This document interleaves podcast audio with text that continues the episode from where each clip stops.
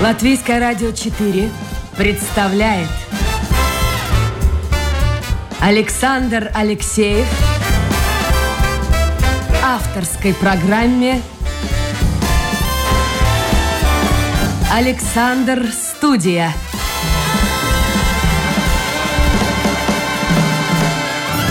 Здравствуйте, друзья! В эфире программа «Александр Студия». Как обычно в это время с вами автор и ведущий Александр Алексеев. У нас сегодня очень сложный разговор предстоит. Мы будем говорить о государстве, об обществе, о человеке. Вот взаимопроникновение, взаимо поддержка, а может быть и не поддержка этих структур, э, это очень важная тема, о которой сегодня будем говорить с гостем эфира. Это доктор наук, заведующий кафедрой юридического факультета Латвийского университета Янис Плепс. Янис, доброе утро. Здравствуйте. Вы знаете, что вот интересно? Ведь многие даже не в курсе дела. Вот я, я вам задам вопрос на засыпку, хотя это ваш хлеб. Как вы думаете, Римская империя величайшая империя в мире, вот что она оставила м, сегодняшнему поколению? Вот что можно назвать две-три позиции? Ну, я думаю, что если мы говорим о Римской империи, тогда это, конечно, римское право, а это э, римская вера, католическая церковь, и я думаю, все-таки, конечно, философии греки сильнее были римлян, но вот эта практичность их, стойки, э, и, конечно, например, император Марк Аврелий, э, который был философом. И Я надо... бы еще добавил латинский язык. А, да. Латинский язык. Да. Хотя он фактически это мертвый язык, но, но без него не было бы других конечно, европейских потому языков. что, например, если есть римское право, право мыслимо только с языком. Э, нужно как бы вот эти правовые концепты как-то проговаривать, рассказывать о них и оставлять будущему. И то, что сделали римские юристы, а, такое абстрактное, а, концептуальное право, которое приемлемо даже для века интернета, я думаю, что если мы бы взяли бы вот эти дигесты или институции Гaiuса, и применяли бы тому коммерции, которая проходит в интернете, там, покупая вещи, это все бы работало. Все, все Кстати, я вот совершенно даже не догадывался, что вещи, которые, казалось бы, ну, актуальны, появились актуальность их проявилась, ну, не знаю, ну, может, 10, 20, 50, может быть, лет тому назад. Но такие, например, мы привыкли, что если идем в магазин или в интернете, или в магазине покупаем какую-то вещь, и она оказывается бракованной, мы можем пойти ее сдать или поменять, или получить денежную компенсацию. А оказалось, это было прописано за две с лишним тысячи лет тому назад. Это, это уму непостижимо. Две с лишним тысячи лет тому назад в Древнем Риме, как раз вот одна из основ римского права, правда, касалась она тогда сначала рабов и домашних животных. Если, значит, э, человек шел на рынок, покупал себе раба или домашнего животного, тот оказывался бракованным, ну, что-то ему там не нравилось, он мог э, его обменять или получить скидку в цене. А позже, это уже шестой век э, нашей эры, при императоре Юстиниане I, э, вот эта традиция распространилась э, на все договоры купли-продажи. Вот откуда все началось, слушайте. Как это? Вот как это римлянам удалось сделать то, что мы сегодня весь мир использует? Ну, наверное, я думаю, что если мы смотрим Римскую империю, да, как один город вырос для, до, до масштабов э, империи, и да, думаю, то, что было сильной стороной Римской империи, Римской республики до этого, что они были довольно открыты, они брали все хорошие идеи от других стран, которые они завоевали. Ну и от греков тоже брали? От греков очень много. А, ну, все-таки христианская вера, основа христианской веры от юдеев. А, я думаю, что мы найдем и влияние Востока. И это все как бы делалось а, э, сопоставлялось и делалось что-то уникальное, только все для них характерное. И если мы, например, бываем теперь в Италии или Испании, мы все еще можем видеть древнеримские мосты и дороги. И будем... А, Виадуки, это все Да, и это все да? еще работает. Сколько тысяч э, лет прошло с, э, с, с, с падения Римской империи, но дороги, мосты Слушайте, остались. Хорошо, а вот Древняя Греция, э, римляне очень многое позаимствовали в Древней Греции, но не законы, я так понял. А, древняя Греция была страной, э, или даже не страной, потому что там не было концепции одного государства. Это были маленькие государства, государства полисы, города. города полисы. да. Угу. У них не было концепции uh, насчет того, что надо делать большое государство, и у них не было так uh, концепции вот этого практического управления государством или обществом. Они все-таки больше были цивилизацией культуры, искусств и философии. И если вот, например, у древних греков главное, главное, главное была свобода человека и свобода э, мысли, э, творчества, конечно, для римлянина главным была сила общества и государственная мощь, если так можно выразиться. Вот это, мне кажется, эта разница проявляется в этих двух цивилизациях. А если говорить о римском праве, вот очень коротко, в чем его суть? Буквально в нескольких словах, потому что мы уже сейчас будем мостик к сегодняшнему дню Jūs строить. Ekva. Право – это искусство справедливого. Справедливого. Э, как, э, как э, сделать справедливость в конкретных жизненных случаях, чтобы каждый получал по справедливости. Причем право это существовало, насколько я понимаю, на двух уровнях. На уровне государства и на уровне индивида, человека. А, ну, римское право я всегда удивлялся и удивляюсь, как можно было где-то 2000 лет назад создать столь абстрактное, концептуальное э, э, э, регулирование и а, правое мышление, которое все еще актуально.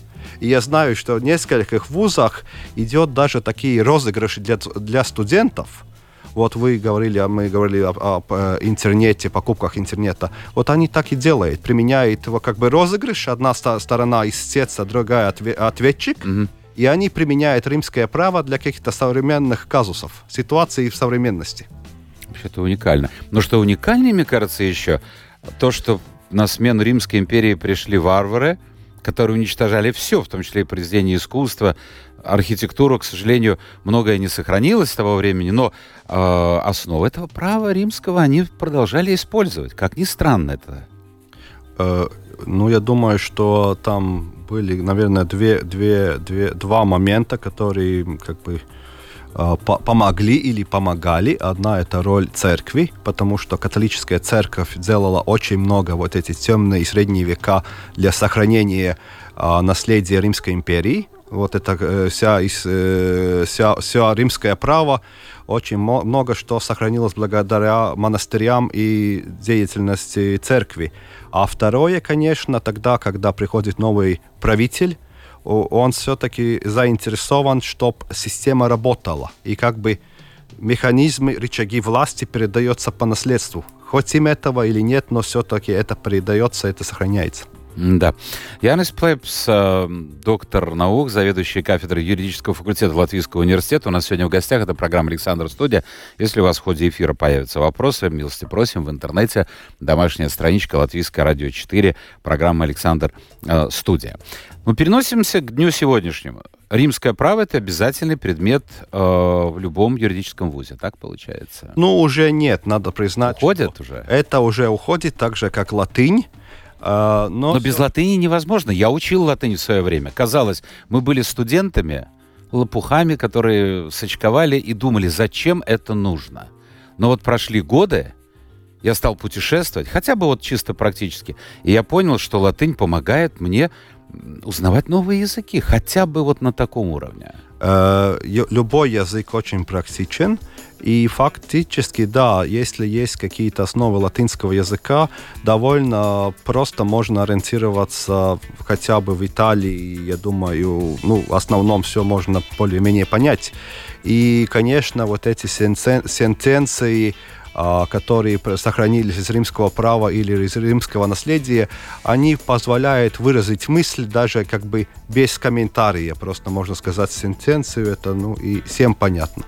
А вот по поводу, если уже говорить о дне сегодняшнем, вы сказали, что в основу римского права положена идея справедливости. А вообще может существовать, э, ну, я не знаю, в идеальном варианте, э, справедливое отношение государства и допустим, общества? Или ячейки этого общества просто человека? А, Или к этому надо стремиться, но это вечное стремление? К этому надо стремиться. И это э, один из основ э, той концепции э, европейского устройства государства, которое называется правовым государством. Правовое государство такое государство, которое старается обеспечить, обеспечить по максимальному справедли- справедливые законы и справедливое правоприменение, чтобы законы справедливо применялись конкретным случаям. Но то, что надо признать, также очень хорошо осознает э, эта концепция правового государства, например, немцы, они честно в своих книжках пишут, что ну, человек, по сути, с недостатками, свойством еще ошибаться. какими? И вот правовое государство, отличие от других строев, строев там авторитарное, тоталитарное государство, э, признает, что есть возможность, что ошибиться законодатель, ошибиться правоприменять- применитель, и потому создается, вот, например, Конституционный суд, который проверяет э, конституционность законов. Потому что в самой основе идеи правового государства заложено то, что ну, законодатель может ошибиться. И также, вот, например, если мы говорим о судах, э, не то- э, есть не только суд первой инстанции, но есть возможность обже- обжаловать по, суще- по существу апелляции, есть возможность кассации по правовому вопросу, э, Верховный суд, и еще вот в Европе есть Европейский суд по правам человека, где можно обратиться.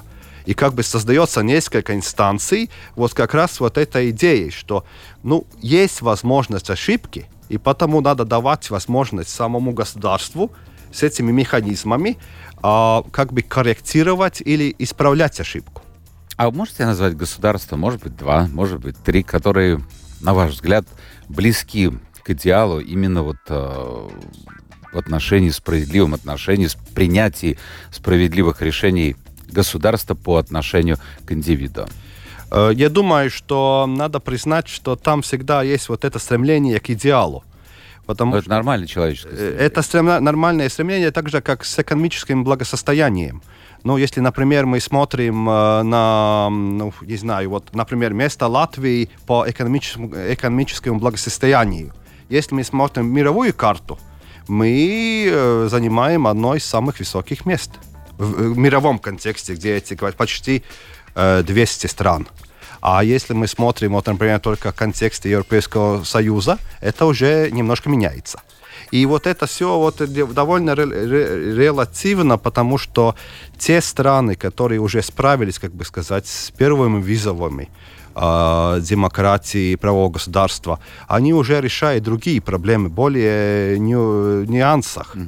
И все равно вот возникают новые дела, если мы смотрим, например, э, даже дела в Страсбургском суде по правам человека, а, там уже разные, разные как бы даже скорости про- проблем, которые приходят, например, из э, старых демократий Европейского Союза, или, или из, может быть, новых э, членов Европейского Союза, или даже тех государств, которые являются кандидатами.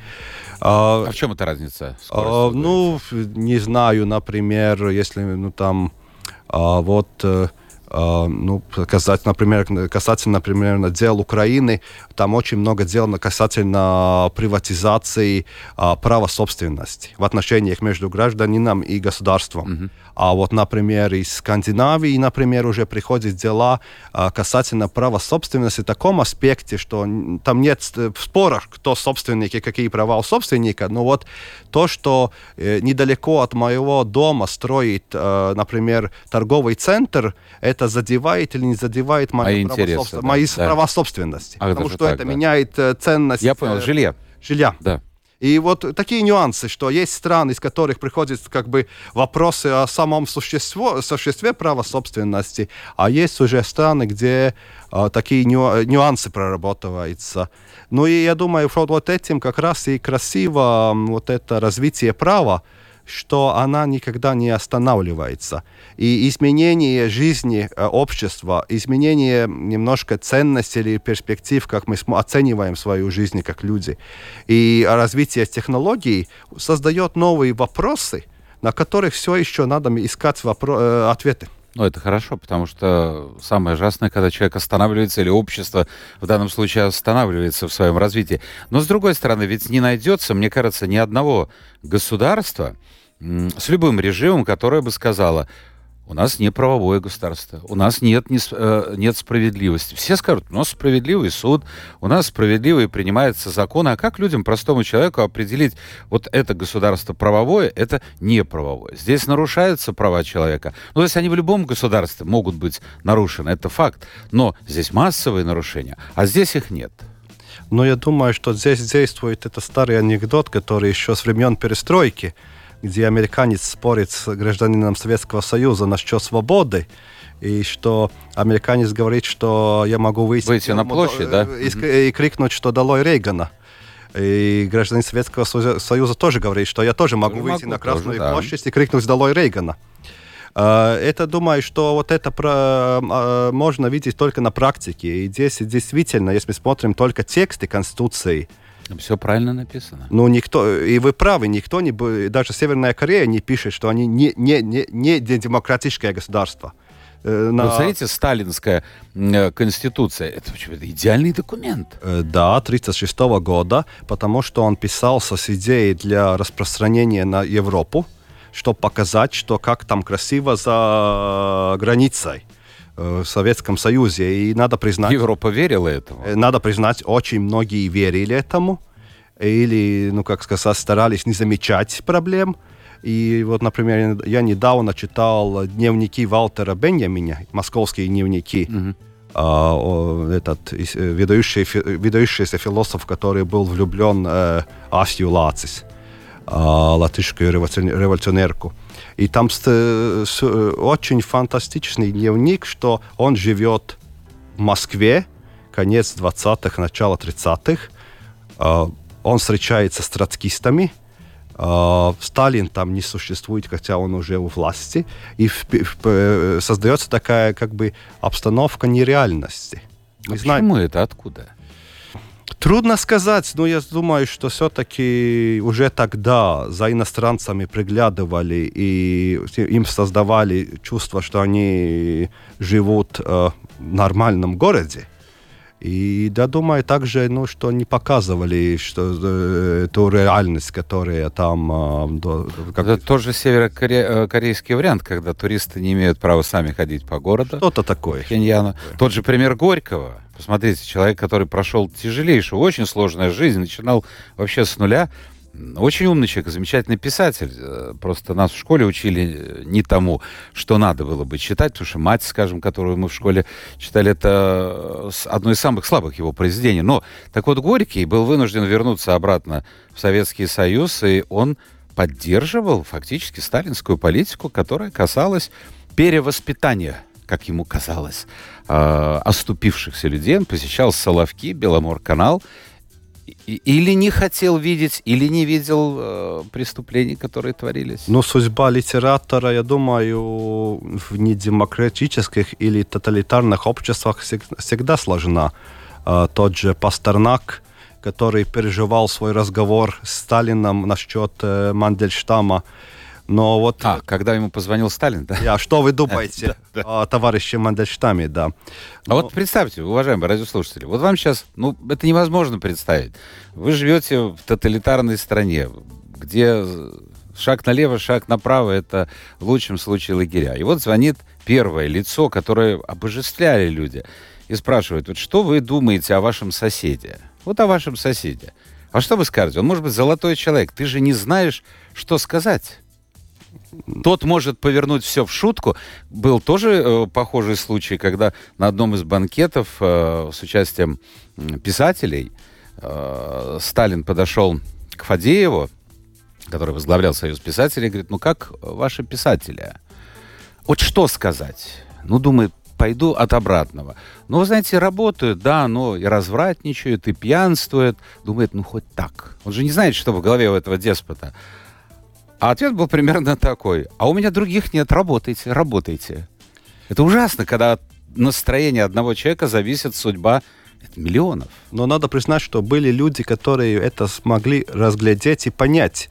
И вот здесь наш рижанин Есая Берлин очень э, известный, потому что ему Черчилль э, поручил поехать... Он встречался с Ахматовой. Вот я именно да. думаю, что Черчилль ему по, по, по, по, э, заказал поехать написать э, э, как бы сводку, можно будет ли сотрудничать с Сталином после войны. А, Берлин вместе с сыном Черчилля полетели в Москву. Они решили, что э, он хочет встретиться с Ахматовой. Они как-то там в военное время поехали в Ленинград. Они проговорили всю ночь.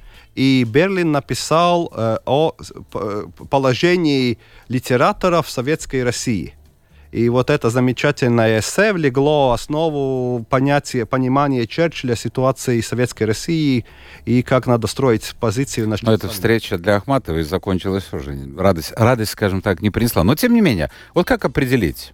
Более 200 стран, мне кажется, существует в мире, ну, примерно, плюс-минус.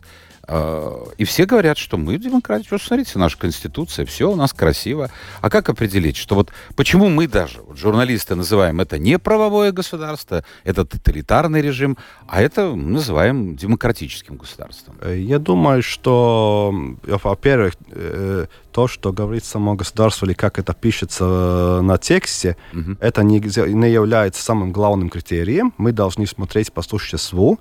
И по существу это определяется, я думаю, там каждый вы, найдет свои критерии. Например, там журналисты э, определяют вот этот индекс свободы слова, который там как, как градируется страны. А, ну, если мы смотрим политически, я думаю, очень простое два, э, э, два критерия. Это э, есть ли реальная политическая конкуренция на выборах, и есть ли возможность, что после выборов поменяется, я не знаю, президент или правительство. То есть сменяемость власти. Сменяемость власти. И если вот, например, смотрим даже вот на наш регион, а, Центральная Европа, Восточная Европа, ну, очень просто, как я обычно студентам говорю, число президентов после восстановления независимости или обретения независимости после 89-91 год. И мы уже видим, например, что, ну, как говорится, например, Украина там э, э, только, кажется, Леонид. Э, Кучма был два срока президентом, там уже пять или шесть президентов были. Беларусь все еще еди... первый и единственный. А тут же противники э, скажут вашей точки зрения. Вот возьмите Меркель. Сколько она была у власти? А, да, мне кажется, три 3 и 16 лет вместе, значит, 4 срока выборов Бундестага. Ну, насчет этого, вот, я думаю, что если даже мы смотрим а, ситуацию госпожой Меркель, она скорее исключение, потому что история Германии таких долгих канцлеров, по сути, лишь несколько. Она, э, Гельмут Коль, который объединил Германию, ну и Аденауэр.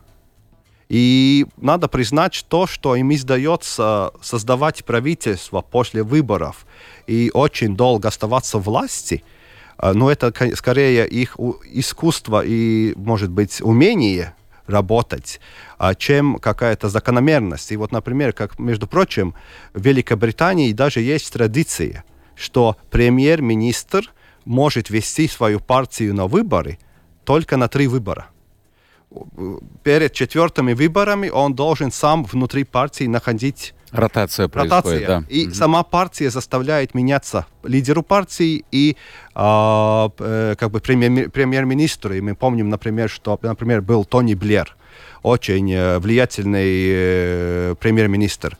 И вот это, как бы сказать, э, Великобританская конвенция, джентльменская договоренность, потому что это не прописано, угу. но она соблюдается. И у него была критика из партии, что он не оставляет, ну, как бы еще держится за власть. Не а это очень чисто человечески понять можно человека. Понимаете, есть люди, которые э, идут во власть потому что хотят каких-то перемен, у них есть видение. Я думаю, что очень многие, может, они ошибаются, и часто ошибаются, но тем не менее, когда ты почувствуешь, ну, по крайней мере, когда люди сюда приходят в эфир, мы за эфиром говорим, а мне доводилось встречаться, э, кстати, брать интервью того же Коля, Митрана, у Горбачева, э, вот ты чувствуешь, что власть, она меняет человека. Я не могу сказать, что она хуже его делает, но, но меняется человек. Даже депутат парламента меняется. Ну, люди в общем меняют. Но меняется, понимаете, как-то странно. Я не помню, кто-то мне из сотрудников Сайма вот кто, не помню, женщина э, рассказывала, вот приходят люди, вот ты смотришь, они первый день пришли после выборов. Это один человек. Проходит буквально несколько дней, недель, это другой человек. Что-то происходит. Какой-то кликш, и что-то изменилось. Да. Ну, хотя, хотя... Вы на это не обращали? Вы же работали э, в Сайме. Э, я очень тесно сотрудничаю с, с нашим парламентом, да, я знаю очень многих коллег э, в Сайме. И, ну, я бы сказал, что, э, как бы сказать, это, наверное, выражение Булгакова из «Мастера Маргарита», что люди не, не слишком изменились за это время, лишь квартирные вопросы их немножко подпортил. Кто будет с этим спорить? Конечно, нет. Э, но я думаю, что все же основные черты характера любой личности присутствуют и только ну, какой-то конкретный контекст или конкретные возможности или конкретное освещение просто высвечивает эти.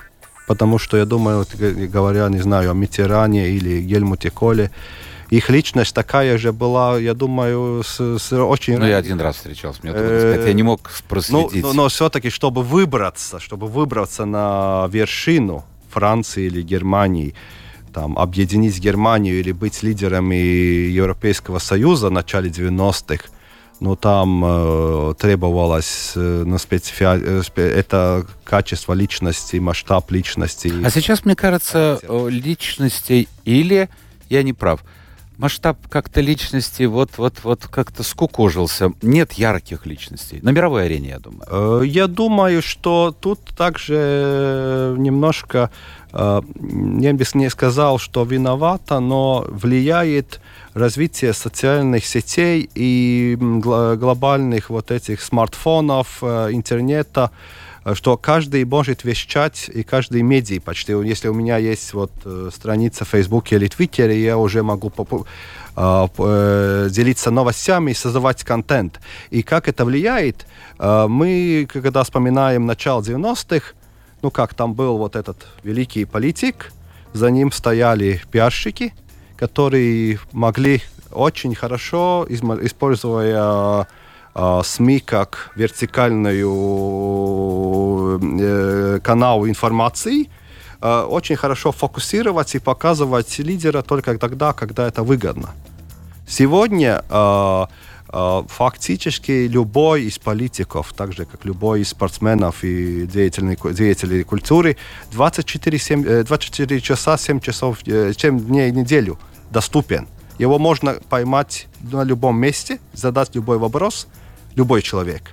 И об этом можно говорить. И я читал, что вот Вацлав Гавель когда-то говорил, что вот ему скучно вот работать время, когда вот, вот пиарщик ему говорит, что, что надо делать. Он хочет э, прямого диалога да. с избирателем. Ну вот я думаю, вот как Вацлаву Гавелу бы пришлось вот время... Сегодня? Сегодня, во времена Фейсбука, во времена Твиттера. Но это сложнее. Справился, справился это ли сложнее. он? Это несомненно. Но это открывает лазейку для популистов. Несомненно. И люди верят, очень многие верят, потому что самая наглая ложь, она чаще всего воспринимается людьми на ура.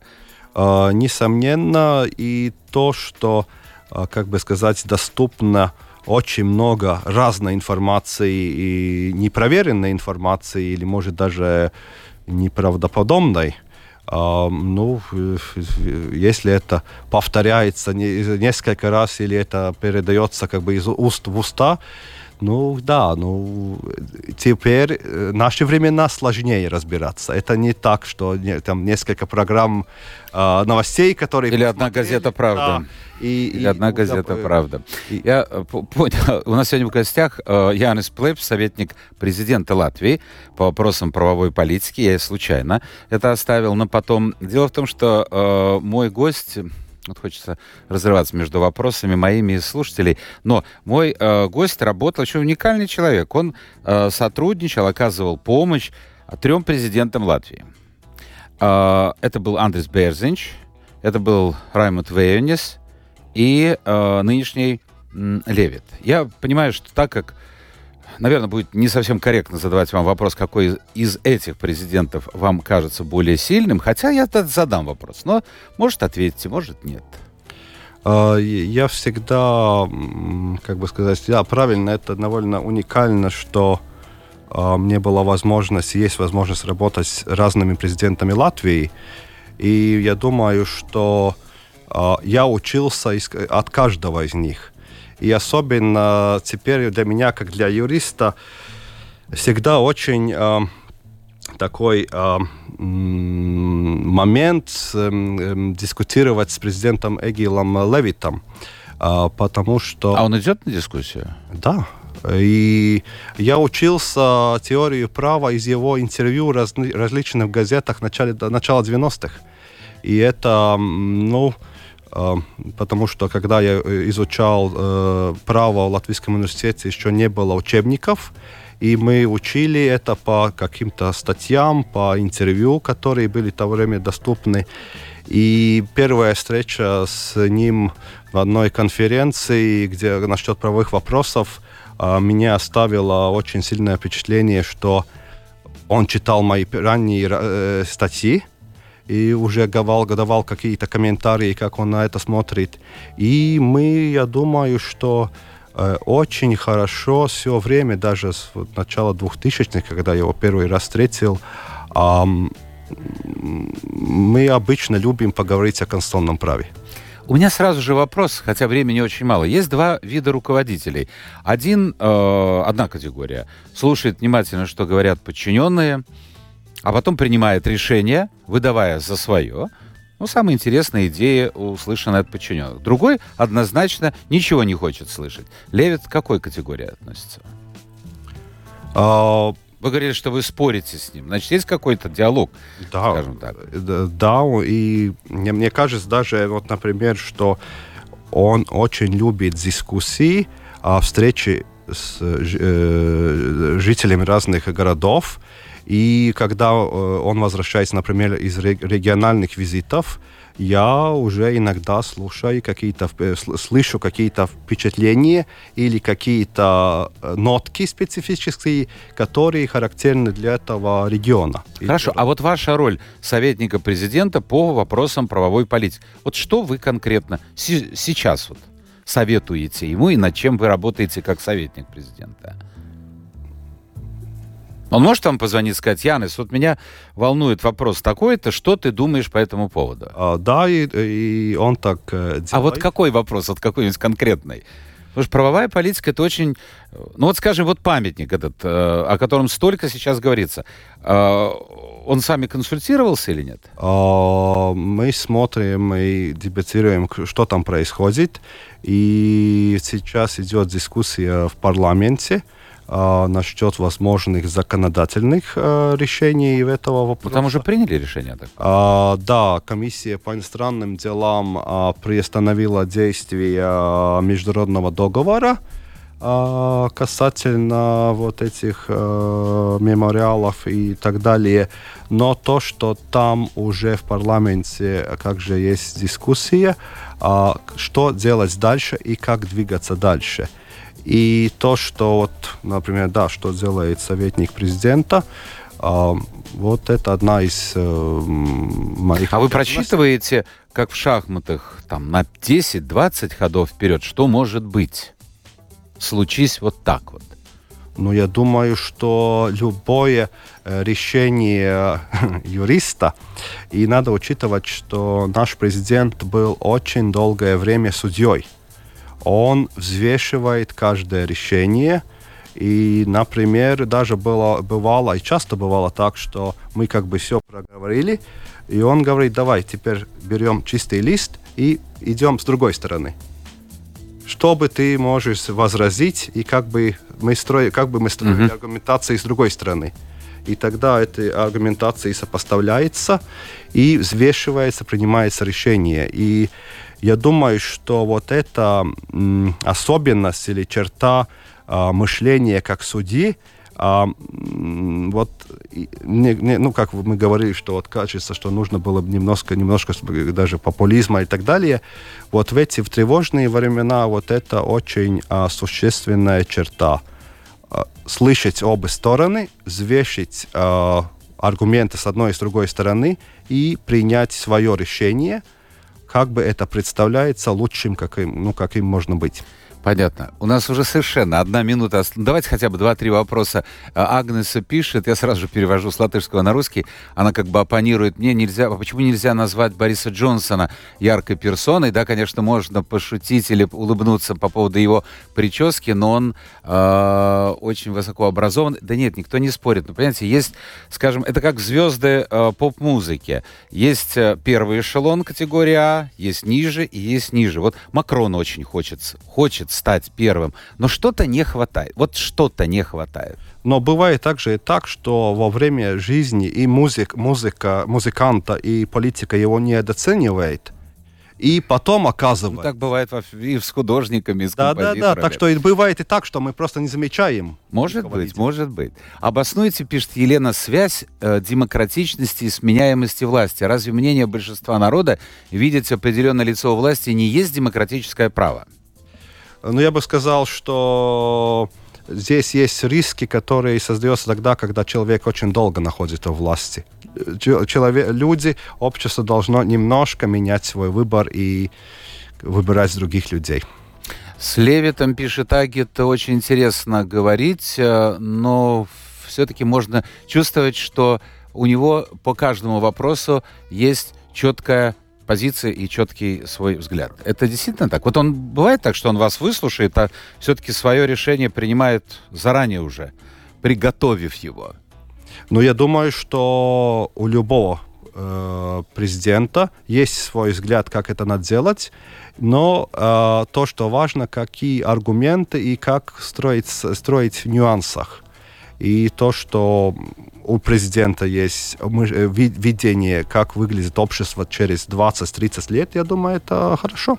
Он к вам, кстати, обращается на вы или на ты? А, на это меняется касательно вопроса, но в принципе... В хорошем настроении, да? не, не, не насчет настроения, а насчет э, вопроса. Но в принципе мне нравится, что ко мне обращается, обращается на «ты». Дима, это последний вопрос, я просто не успеваю. При возникновении несправедливой ситуации, как правильно воспринимать и реагировать? Э, типа, кто к нам, зачем тот от того и того? То есть бороться или дали по щеке, так и по другой э, заслужил. Если, короче, всегда в исходнике сам виноват или всегда извне кто-то или что-то. Вот как? Вот сложная ситуация, с чего начать? Потому что большинство людей, это нормальная человеческая реакция. Э, скажут, виноваты все, кроме меня.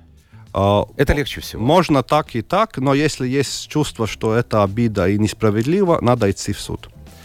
А, сегодня у нас в гостях был Янис Плепс, доктор наук, заведующий кафедрой юридического факультета Латвийского университета, советник трех президентов Латвии, в том числе и э, нынешнего президента господина Левица. Янис, спасибо вам за эфир. Э, хотел сказать, можете передать привет родной Латгалии. Вы в Даугупилсе родились, да? Я родился в Даугупилсе, но я чувствую свою принадлежность к Селии. Ага. А в Даугупилсе кто-нибудь остался? А моя семья проживает э, в Илуксте все еще. Ну, можете... И... Была бы у нас видеотрансляция, могли бы помахать ручкой. Но я скажу маме, что прослушала запись. Обязательно. Э, она в интернете будет фактически, фактически через очень короткое время. Ну что ж, друзья, это была программа «Александр Студия». Спасибо всем тем, кто был вместе с нами. Завтра новый день, новый эфир и новые гости.